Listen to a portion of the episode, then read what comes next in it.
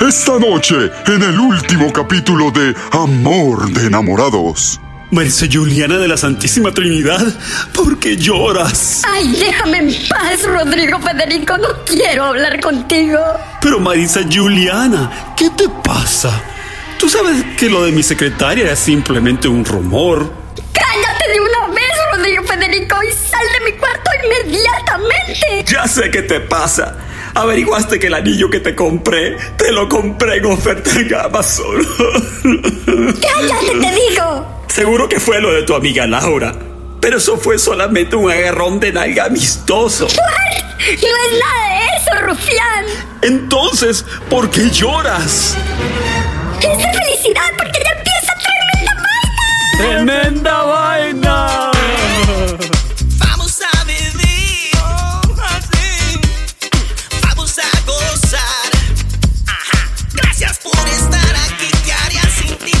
Hola amigos, bienvenidos a Tremenda Vaina, el show donde escuchas seis historias que desafían la realidad, pero solo una es falsa. ¿Cuál es?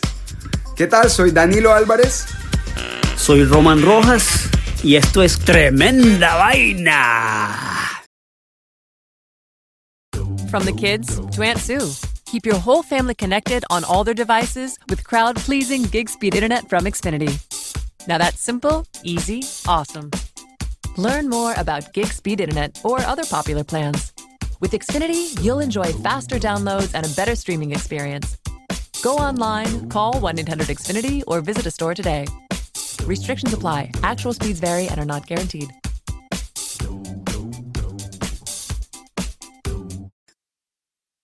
Danilo, ¿qué pasó? Estamos de vuelta en el día de San Valentín. Feliz día del amor y la amistad, Así Román. es, feliz día, feliz día. Aquí estamos contentos en tremenda vaina, transmitiendo desde la ciudad de Nueva York, New York City. Y felicidades a todos nuestros oyentes que están enamorados, que están casados, que están rejuntados, que están teniendo problemillas con su pareja y que no saben si los votaron, si siguen ahí, si todavía tienen novia, si están en friend zone también. Les mandamos un gran abrazo. Exacto, y que solucionen todos. Bueno, vamos al grano. Vamos a las seis historias de la semana pasada y a ver cuál de las seis historias era ¡Falsa! fake news. Eh, fake news. Ajá. Bueno, hoy la rata inmunda anda, tomó el día libre porque se fue en un date. Mm, un blind tiene una date. cita, un blind date con una ratica por ahí. Sí, no sabemos, no sabemos qué clase de ratica se habrá conseguido, pero ojalá le vaya bien, porque Sí. cuando le va mal en los blind dates llega de mal humor. Muy, muy mal humor y la pagamos con, con una rata, así que bueno, le deseamos suerte a la rata inmunda hoy en su date.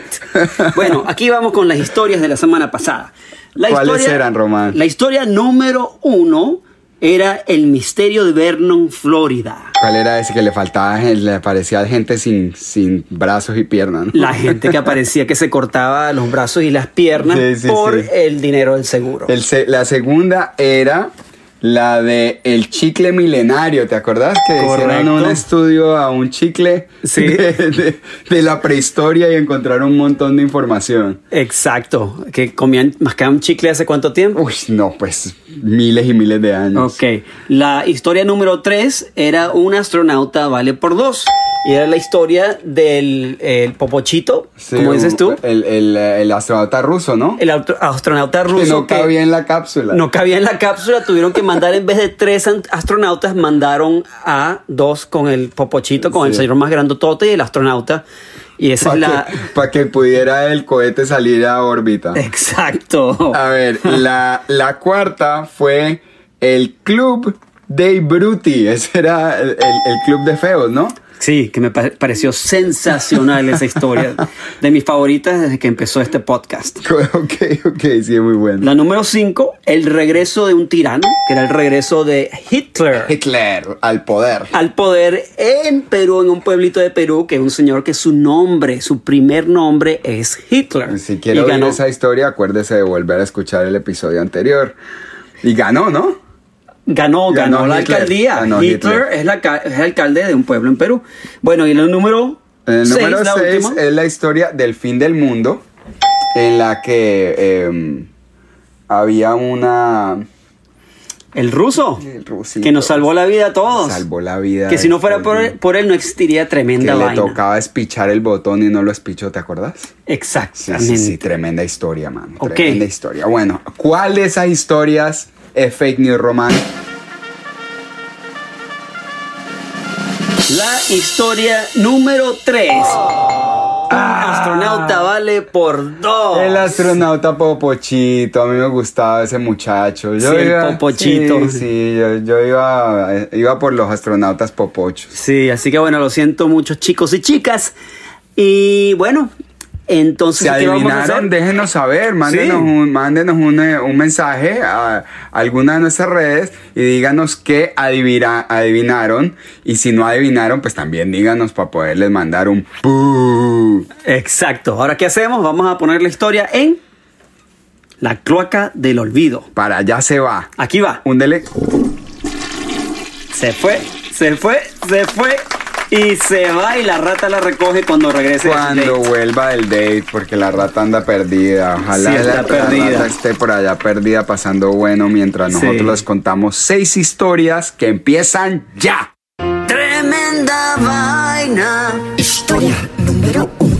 Ya que estamos en el día de San Valentín, te quiero contar cuál es el origen del día de San Valentín. ¿Vos sabes cuál es? No, ni idea. Bueno, mucha gente lo celebra y nadie tiene ni la, la más pequeña de las ideas. Pero resulta que el Día de San Valentín es una festividad muy antigua que se remota a la época del Imperio Romano. Desde el, 15 al, desde el 13 al 15 de febrero, los romanos celebraban la fiesta de Lupercalia. ¿Cómo te suena ese nombrecito? Suena como tremenda rumba. Sí, tremenda fiesta, donde los hombres sacrificaban a un perro y a una oveja y luego les pegaban a las mujeres con las pieles de los animales sacrificados. les daban duro con esa vaina y resulta que todos estaban borrachos y en pelota. Mientras las mujeres se paraban en fila para que les dieran nalgadas con las pieles, con la creencia de que esta práctica las haría más fértiles. Wow. Aparte, hacían una lotería donde los hombres solteros sacaban nombres de las mujeres solteras de una jarra y luego pasaban juntos, esas parejas pasaban juntos el festival completo y si había química, pues se quedaban pasando rico juntos. Bueno, pues, Ah, te la vaina. Entonces, no solo eso, el nombre de San Valentín también viene de los romanos. Porque como sabes, ese festival del que te estaba hablando se llamaba Lupercalia. Pero entonces, ¿cómo se juntó? ¿Cómo se, ¿Cuál es la idea? ¿Por qué, por qué se le dice que ese es el festival, el, el inicio del festival de San Valentín? Bueno, resulta que el nombre de San Valentín también viene de los romanos. Por allá en el siglo III después de Cristo, el emperador Claudio II mandó a decapitar a un cura llamado Valentín porque el hombre estaba cazando parejas de cristianos a las escondidas en una época en la que los cristianos eran perseguidos en Roma, papá. ay Dios mío, qué pecado, vea. ¿Te acordás cómo los mandaban en el que los comían los leones en el Coliseo? Bueno, esa época era la de Claudio, el, Claudio II, y Valentín estaba cazando cristianos por ahí, que daba miedo. Así que no se quejen, que las Ahorita cosas eran peores rico, antes. Claro, ahorita están pues pasando bueno. El nombre de la festividad y el evento donde le daban látigo a las mujeres con las pieles de los animales se mezclaron en el siglo V cuando el Papa Gelasio I los combinó, más que todo para eliminar las fiestas paganas. La tradición siguió medio loca, con mucho alcohol y nalgadas, pero ahora con la ropa puesta y celebrando no solo la fertilidad, sino también el amor bajo el nombre de el, el cura eh, que fue martirizado pues por la muerte, eh, por, el, por el- la ejecución del, del, ¿sabes? del, del tipo este de, de nuestro amigo Claudius, que lo mandó a matar, lo mandó a decapitar. Entonces, con el tiempo, más adelante, Shakespeare, tú sabes, el escritor inglés, popularizó esta fiesta, popularizó todo el rollo del Día de San Valentín o de la época de San Valentín en sus obras, lo que generó que esta fecha se convirtiera en una época popular en Europa durante la Edad Media. Tanto que las mujeres hacían tarjetitas de papel con mensajes de amor que le regalaban a sus enamorados. Ay, qué lindo. Ay, mi amor. Ay, qué tierno. Tan bello.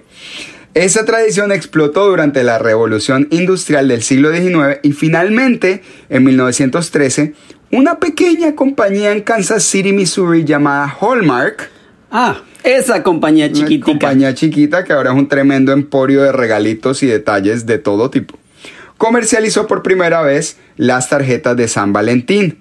Hoy en día es una industria, adivina de cuánta plata, Dime el número. 20 billones de dólares solo en los Estados Unidos, papá. No me extraña. ¿Cómo te pareció esa historia, Romeo? Me pareció buenísima. Yo le doy el puntaje de una vez. Le doy un 10. Uf, Romeo. Le doy un 10.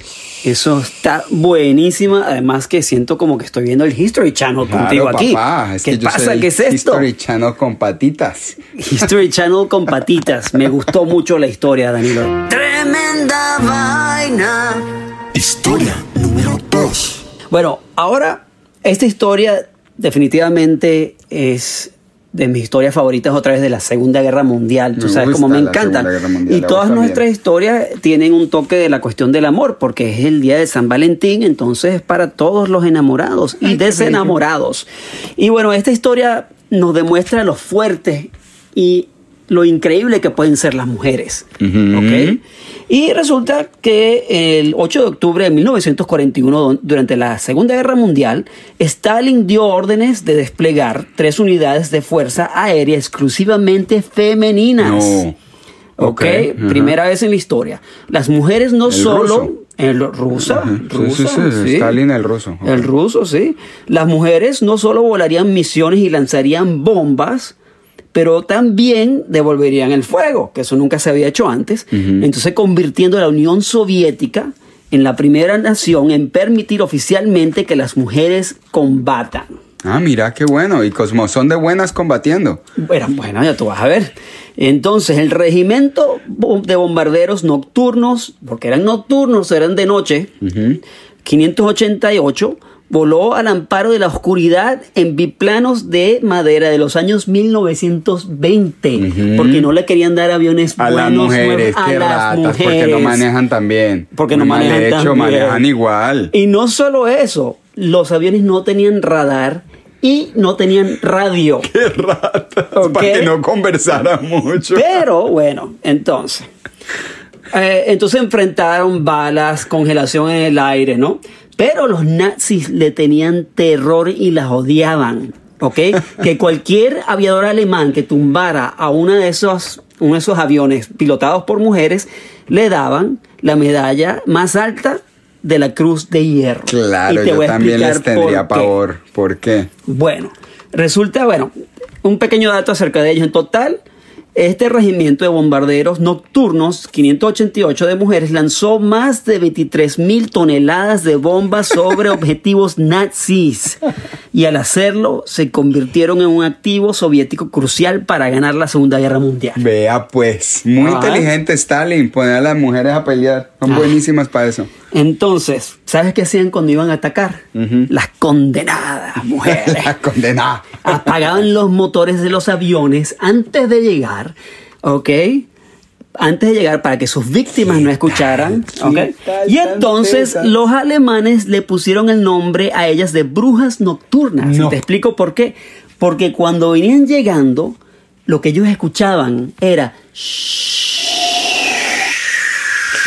y le recordaba a una a Una escoba. Una escoba. No. Entonces los tipos le tenían terror. Terror, pues, claro. Terror a las mujeres. O sea, imagínense, en aviones de la Primera Guerra Mundial de madera y además, como eran de madera los aviones, entonces el radar no las veía. Ah. Como no, tenían señal de radio, tampoco se escuchaban, entonces eran prácticamente como unos fantasmas No, en la noche. qué buena No me va a decir que eso no está para una película. No, una película. ¿Ah? Bueno, resulta aquí viene la parte, de la parte del amor de esta Sí, historia. sí, sí, sí. Resulta que en el escuadrón había una muchacha que se llamaba Nadia Popova. Y Nadia se alistó a los, a los 19 años de edad. Y la razón de, de por la cual ella se metió fue porque Nadia quería eh, tomar venganza por su hermano que fue asesinado, en el frente.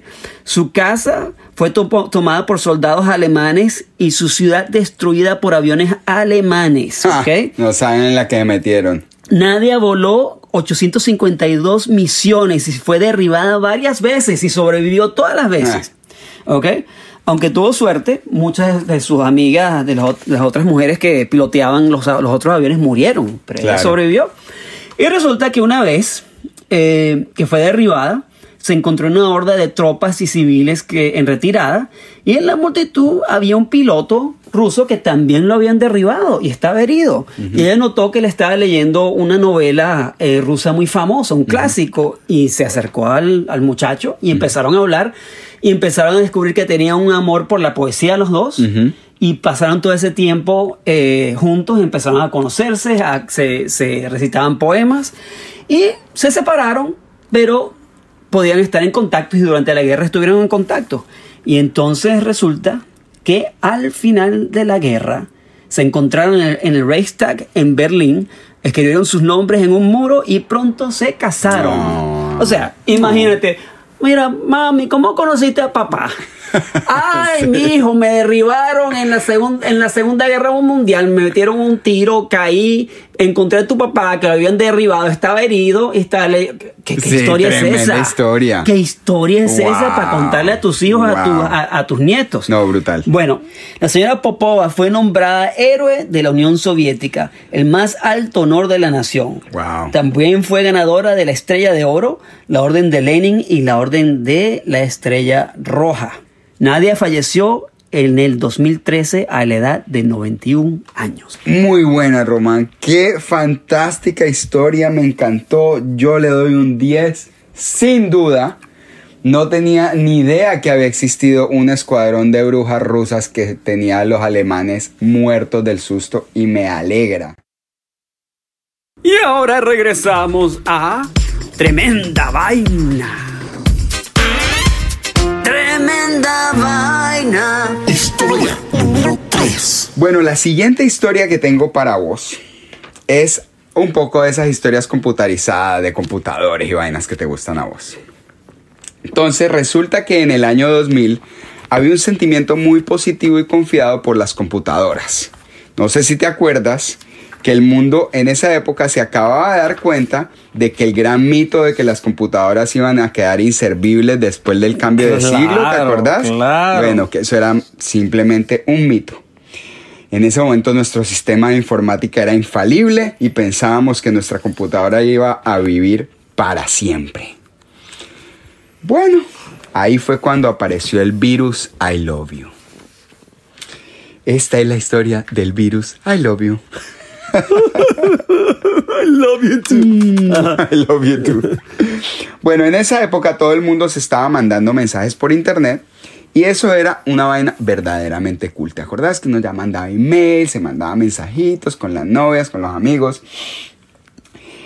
Y I Love You fue un virus que se aprovechó de lo novedosa y espontánea que se había convertido la comunicación cibernética a principios del siglo. El virus I Love You funcionaba de la siguiente manera. De repente te llegaba un email y en el mensaje decía I love you. El mensaje del email arriba decía I love you. Y tenía un archivo adjunto que se llamaba Love Letter for You o carta de amor para ti. El archivo tenía dos extensiones, .txt y .bbs. Resulta que en esa época el sistema de Windows por alguna razón escondía la, extensión, haciendo creer al usuario que el archivo era inofensivo. Mientras que al abrir esa vaina, compadre, el archivo liberaba un mini programa que hacía un gran daño en la memoria de la máquina borrando toda clase de archivos y luego escondiéndose en el sistema, no sin antes enviarse automáticamente a todas las direcciones que aparecían en tu libreta de contactos. Qué, qué terrible. Qué ratas, Una ¿sí o rata, qué ta? Bueno, ese sistema tan inteligente, que fue un, vi- un virus propagado socialmente, hizo que este virus fuera, se propagara más rápido que cualquier otro virus hasta la fecha. porque quienes recibían los emails veían que venían de personas conocidas. El virus explotó exponencialmente, viejo. Ahora, en este momento seguramente te estás preguntando, ¿de dónde salió el virus? ¿Quién lo hizo? ¿Quién se lo inventó? Bueno, resulta que el virus se originó en Manila, en la capital de Filipinas, y se movió hacia el oeste hasta que infectó el mundo entero. En 10 días había más de 50 millones de contagios reportados, es decir, el 10% de las computadoras que estaban conectadas a Internet en esa época. I Love You generó más de 8 millones de dólares en daños y después costó 15 millones de dólares removerlo del Internet, convirtiéndose en uno de los desastres relacionados con computadoras más destructivos del mundo, tumbando incluso los sistemas del Pentágono, la CIA y el Parlamento inglés. ¡Wow! Bueno, finalmente se descubrió que los creadores fueron dos filipinos, un señor Reonel Ramones y otro señor Reonel, Reonel Ramones. Y el otro se llama Onel de Guzmán. y los agarraron siguiendo las pistas que dejaban los servidores. Resulta que los investigadores encontraron entre los sospechosos que Onel Guzmán había hecho una tesis de grado en la universidad en la que proponía la implementación de un tipo de programa llamado caballo de Troya, que se reproducía una vez ingresaba a tu computador y le enviaba al creador todas las contraseñas del usuario, todos los passwords. Qué inteligente el tipo, muy inteligente. Pero además, ¿cómo lo va a presentar como un proyecto en la universidad? Obviamente la universidad no solo rechazó la propuesta, sino que expulsó a De Guzmán un día antes de la grabación. Pero entonces, ¿qué le pasó a este par de rufianes? Aunque Guzmán y Ramones eran claramente culpables de cometer varias acciones maliciosas, no existían leyes para este tipo de crímenes en Filipinas, así es que los tuvieron que dejar libres. Wow, wow, wow, wow. Bueno. Bueno. ¿Cómo la viste, Román? Tremenda historia, me, me gustó muchísimo. 9.5. Tremenda vaina. Historia número 4. Bueno, esto en realidad no es una historia, son, me puse a buscar en Twitter malas experiencias de citas de amor. Ok, son corticas, entonces vamos a reaccionar a cada una de ellas. Rómpeme la ropa 27. Exactamente, rómpeme la ropa 27. El chico nuevo en el trabajo era genial, así que lo invité a una fiesta con mis amigos cercanos porque a todos nos gustaba beber y jugar distintos juegos. Jugamos strip poker. ¿Saben cuál es strip, poker? Claro. El que se nos quita la ropa. El, que pierde se va quitando una prenda, ¿no? Entonces ella sigue. Jugamos strip poker y este chico literalmente se quita los pantalones primero y la ropa interior después. Con su pene afuera la primera vez que salimos y la camisa todavía puesta. El tipo tiene sus prioridades muy claras. Sí, tiene sus prioridades muy claras. Bueno, resulta que cinco años después estamos casados y tenemos tres hijos. bueno, el tipo sabía lo que tenía que hacer. Eso a mí me pareció muy bueno. Gracias al usuario, quítamela o rómpeme la ropa. Rómpeme la ropa 24, ¿no? sí, exacto. Muy buena historia. Ok, vamos a la próxima. Este usuario de Twitter es... El segundo usuario se llama Besa, Bésame la oreja 48. ok, ok, esta está muy buena. Tuve una cita, la muchacha, ok, tuve una cita en la que este tipo me contó de inmediato sus opiniones políticas que no me gustaron para nada. Pero me daba mucha pena irme de la cita. Así que le envié un mensaje de texto a un amigo policía para que me sacara de la cita. El amigo policía llegó y me arrestó en el medio del restaurante. Tengo la sensación de que la versión de la cita del chico fue peor que la mía.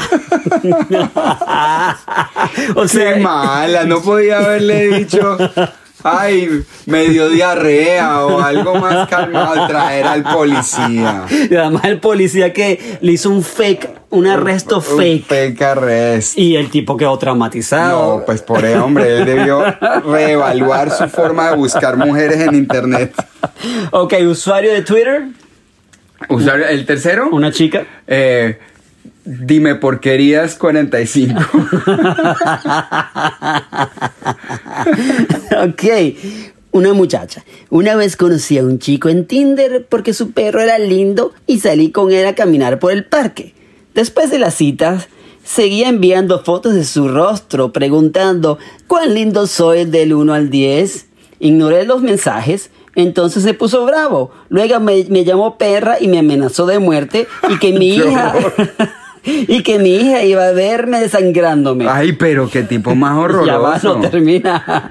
Lo insulté y luego me pidió que le devolviera 5 dólares por la galleta que me compró Ay, en no. nuestro paseo por el parque. Luego me pregun- preguntó si quería ver una película con él. No, tan descarado. O sea, por favor, no me vas a decir que terminaron casados y con tres hijos No, no, también. no, la historia se acabó ahí. Sí, es que muy descarado Ay. el tipo.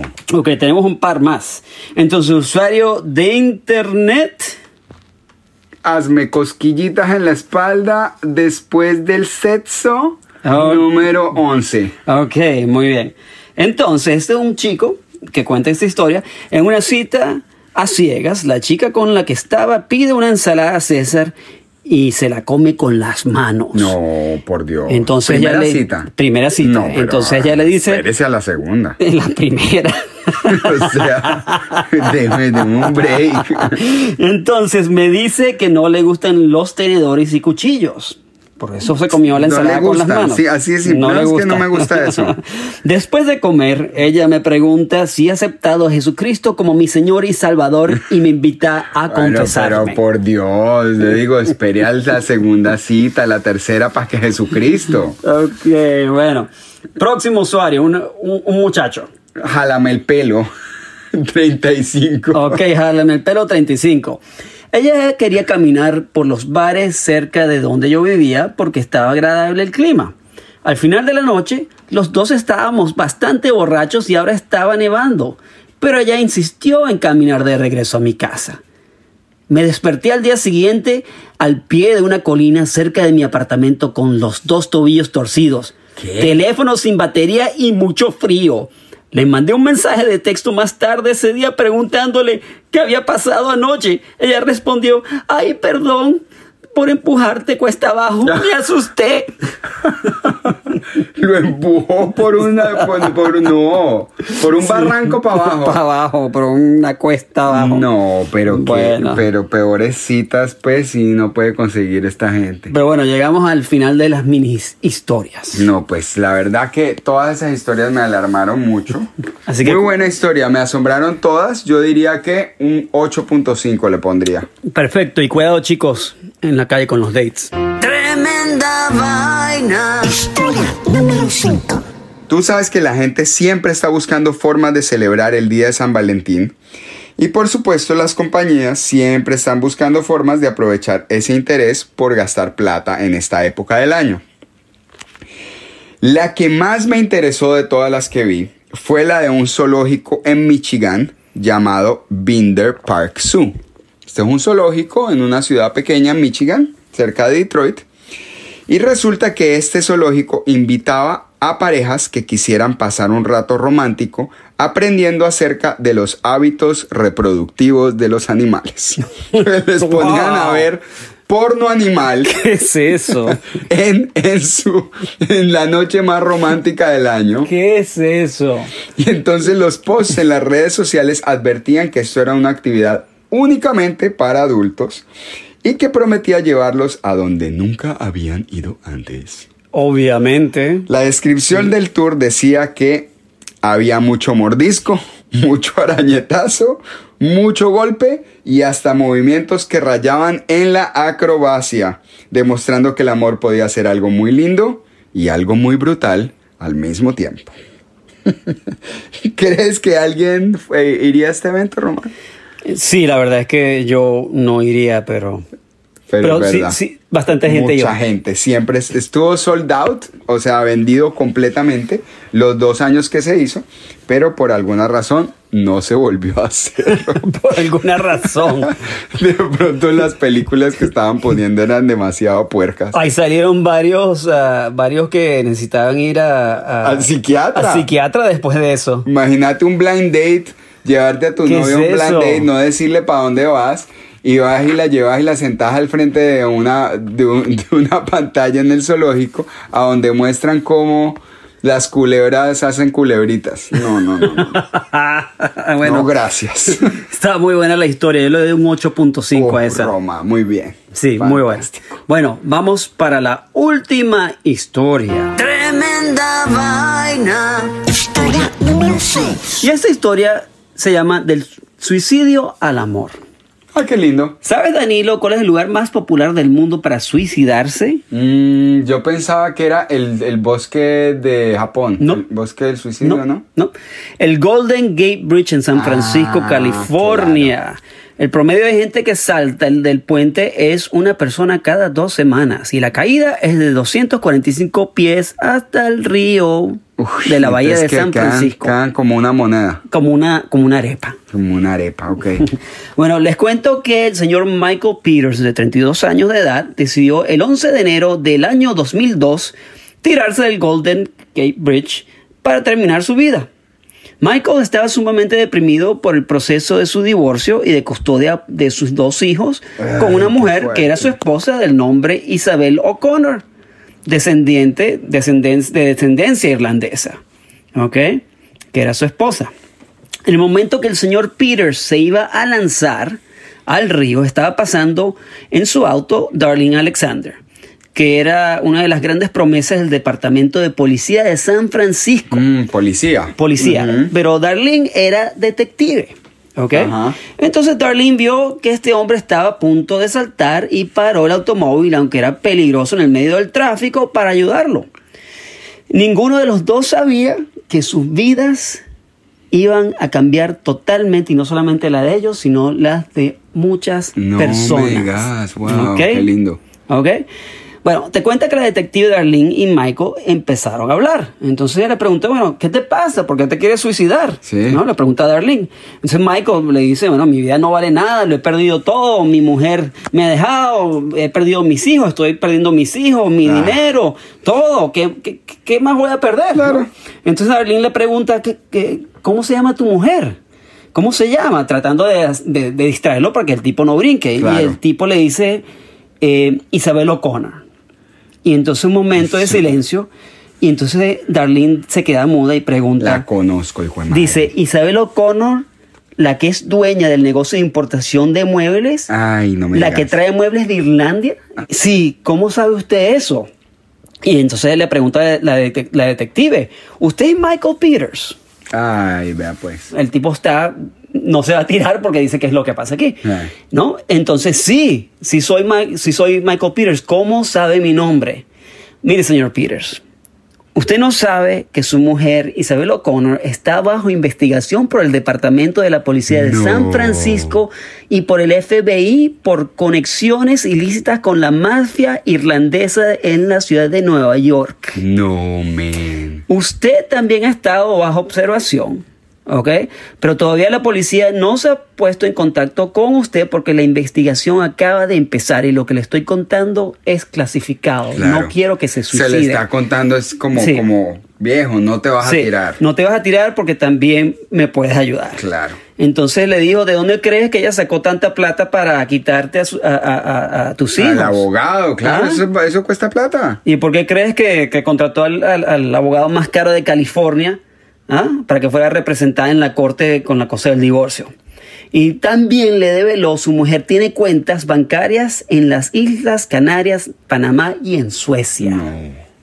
no Bueno, imagínense que esta señora, esta señora O'Connor tenía, eh, estaba lidiando con un tipo, Kobe Phillips, que era un, eh, un mafioso de, de Irlanda que terminó preso en, en Nueva York en el 2016 por asesinato. Ajá. Entonces, bueno, este Michael quedó totalmente estupefacto.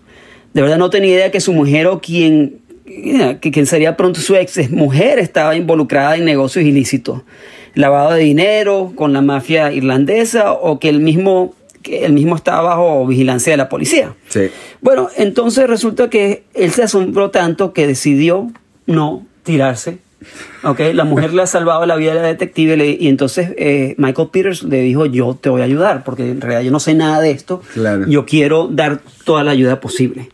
Bueno, empezaron a trabajar juntos y como este Michael tenía contacto con la mujer todavía y con los hijos, lo han puesto con un micrófono debajo de la ropa y varias veces lo han puesto a operaciones clandestinas para grabar a- la esposa y en una de esas agarró la a la esposa confesando a ciertas de las cosas que estaban haciendo, que- que ella estaba haciendo, pero suficiente para meterla presa. Claro, para arrestarla. Bueno, puedes creer que han arrestado a esta mujer y ella ha quedado presa en Pelican Bay Prison en California por una, una sentencia de 30 años. Uy, qué desastre. Y adivinen qué, Michael y Darlene se enamoraron, tienen una hija hoy en día de 10 años y Y quedaron, quedaron con, los dos de los hijos niñitos. de Michael del primer matrimonio. Matrimonio con Isabel O'Connor. ¿Qué tal la suerte de este man como se le volteó de Sí. un momento para el otro en el Sí. último instante de su vida? Y a ella también, la detective, no solo encontró un compañero de vida, su esposo, sino que tal- también resolvió un caso por Wow. ese encuentro y porque decidió pararse a ayudar. Buena samaritana. eh, samaritana. Sí. Así Qué que- buena, Román. Esa historia me, me devuelve la esperanza por la humanidad. Sí. Tal vez hay un plan para todos, Román, Así en es. este mundo. Muy buenas historias. Yo a esta especialmente le doy un re 10. Muy buena. Fantástica historia. Ahora, lo único que yo no sé y que seguramente nuestros usuarios tampoco saben es cuál de estas es falsa.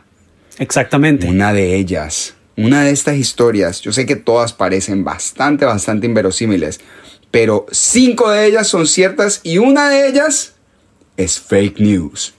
Fake news. Fake news.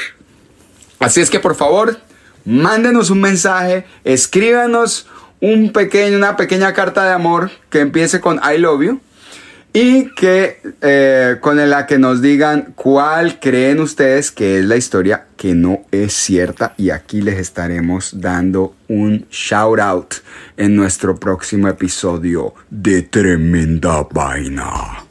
Ok, chicos, hasta la próxima. Feliz día de San Valentín. Feliz día de San Valentín. We love you. Y recuerden seguirnos en todas nuestras redes sociales, mandarnos mensajes, mantener el contacto, mándenos un mensajito por Instagram, búsquenos en Facebook y quedamos en contacto para el próximo episodio de ¡Tremenda vaina!